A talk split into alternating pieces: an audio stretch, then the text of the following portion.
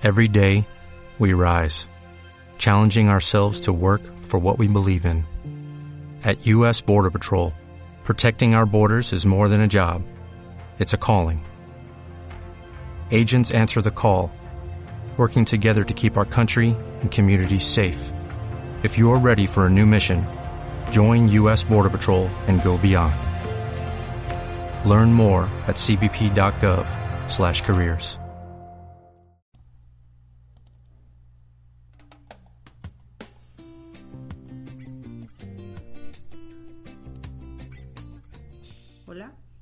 que se encuentren muy bien.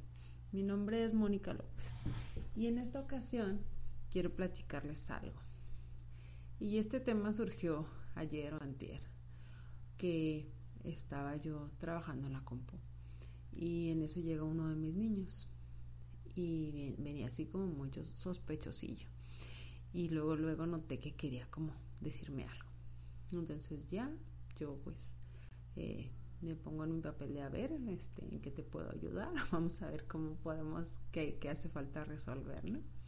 Entonces él me empieza a platicar, pues que tuvo una, una discusión con un, con un amiguito con el que juega en línea. Y que después de eso, pues que el amiguito se había molestado y que luego él había tratado de disculparse un rato después, pero que su amiguito no, no, no lo había querido escuchar.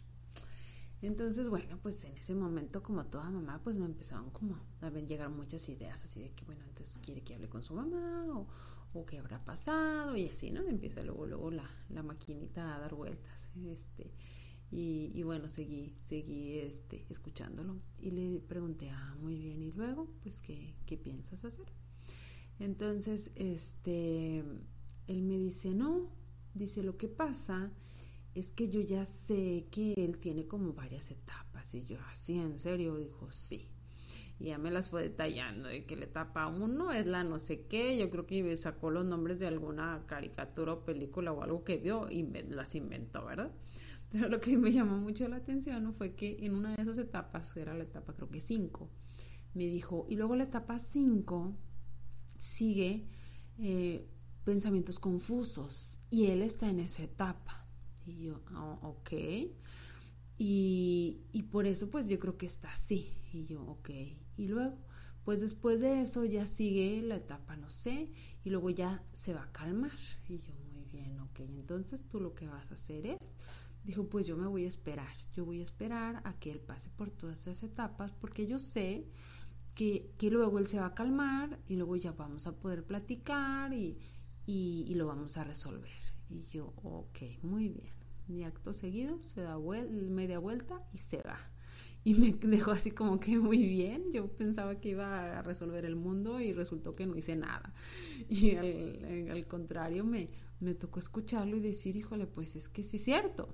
O sea, tiene toda la razón. Me, la verdad que me, me sorprendió un poco porque, porque yo dije, híjole, ¿cuántas, en cuántas ocasiones a nosotros pues estamos al, al, calor de la emoción, del momento, del enojo, de la molestia, y vemos lo que hace alguien más o dice, y nos encendemos, y nos encendemos y, en ese momento reaccionamos y, y, decimos es que ¿por qué? ¿Por qué está haciendo esto? Y no nos quedamos nada más ahí, o sea, hace algo, nos enojamos, creemos que tenemos que responder, que tenemos que, que implica algo, responder, actuar de cierta manera, y, aparte de eso, luego sacamos conclusiones de que, ay, es que entonces si está haciendo esto es que no me quiere, o que es malo, o que siempre ha actuado así, que nunca me ha querido, y bueno, una serie de no sé qué tantas cosas más.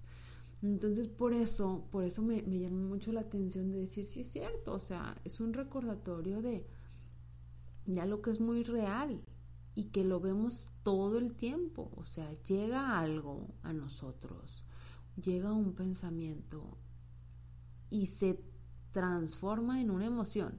Y llámale como tú quieras, enojo, miedo, rabia, preocupación, angustia, como quieras. Pero esa emoción nunca se queda todo el tiempo, siempre es temporal. ¿Por qué?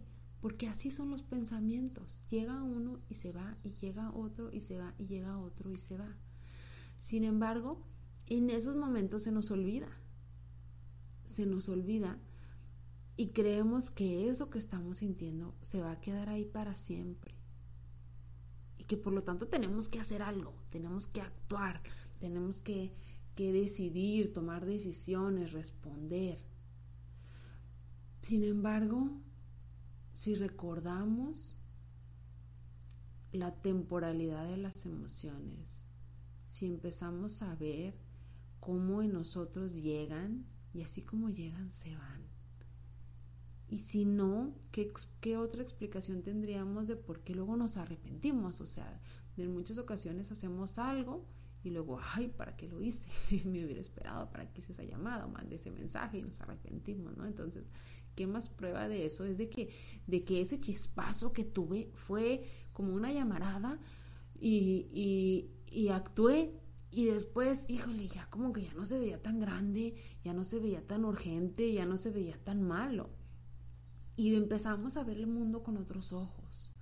Entonces, el empezar a ver eso en nosotros, empezar a observarlo, a ver lo rápido que las emociones cambian y cómo podemos estar viendo de un color el mundo y a los pocos minutos, horas o días lo podemos ver, estar viendo completamente diferente y que lo que iba a hacer yo ahorita, a lo mejor eh, cuando estoy tomada por cierta emoción, no va a ser lo mismo que, que haga dentro de 10 minutos o en dos días o en tres días o en un año. Entonces, creo que por eso luego esa frase que tanto dicen que es muy sabia de decir, dentro de cinco años dentro de un año, deja tú, esto va a seguir siendo importante, o sea, se va a seguir viendo como este problema tan grande. Y yo creo que en la maternidad eso, y eso es súper, súper importante, o sea,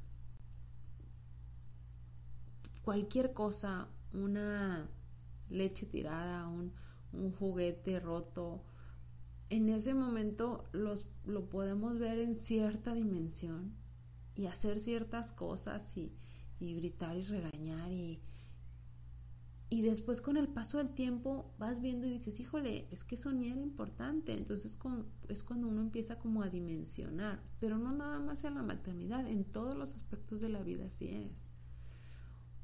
Fuimos hechos para sentir, para experimentar pensamientos y para sentirlos y para vivirlos. Por eso se llaman sensaciones, emociones, porque las sentimos, no somos robots.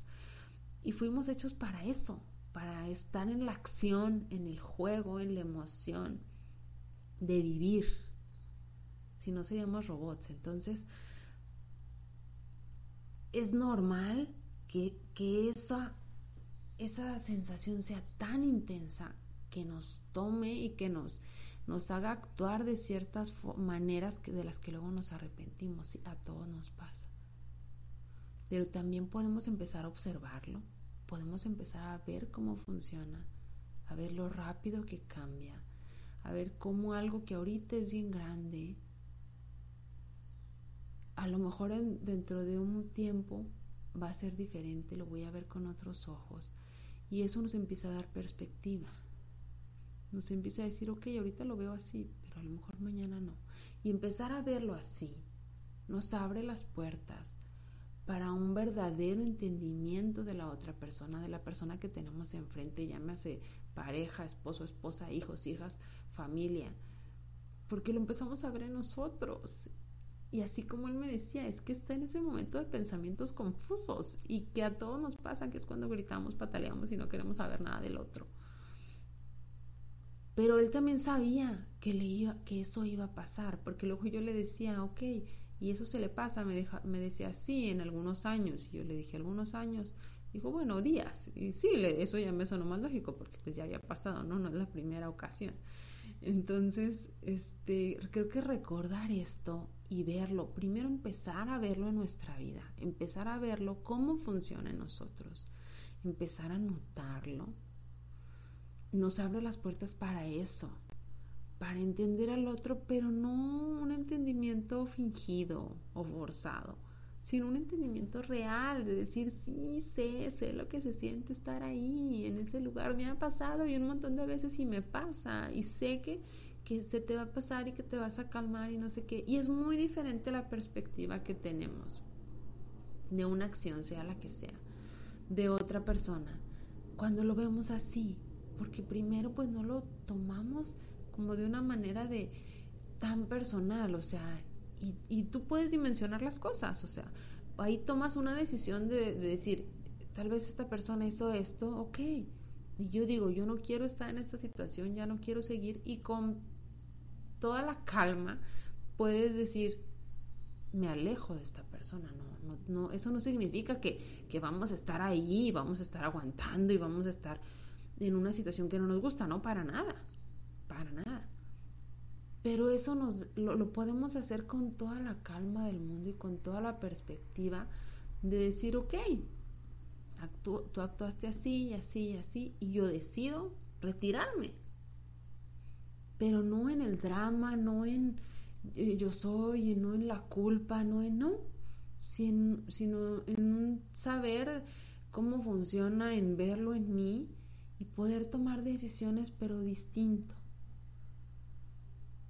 en un espacio de calma, porque esos momentos de calma, de silencio, de tranquilidad, son los mejores consejeros. Y creo que no lo podemos negar, o sea, el, cuando actuamos así, con el chispazo, con, con lo que tengo que hacer ahorita, que uno está hasta, este, no sé, desesperado por escribir, por contestar, por hablar, por lo general suelen ser los que luego decimos, híjole, lo hubiera pensado más, me hubiera esperado poquito, no sé, porque luego a veces nos arrepentimos de eso. Pero en cambio, el tomar una decisión no así, sino desde, desde un espacio diferente, también es posible. También es posible y es posible también decir, ¿sabes qué? Me alejo, me alejo de tal persona. No implica quedarse ahí. Y pues bueno, esta es mi, mi invitación en esta ocasión primero que lo, que lo observes en ti y que veas que tantas puertas te abre empezar a, a verlo en ti y luego verlo en los demás. Te agradezco mucho haberme escuchado y espero que estés muy bien. Saludos.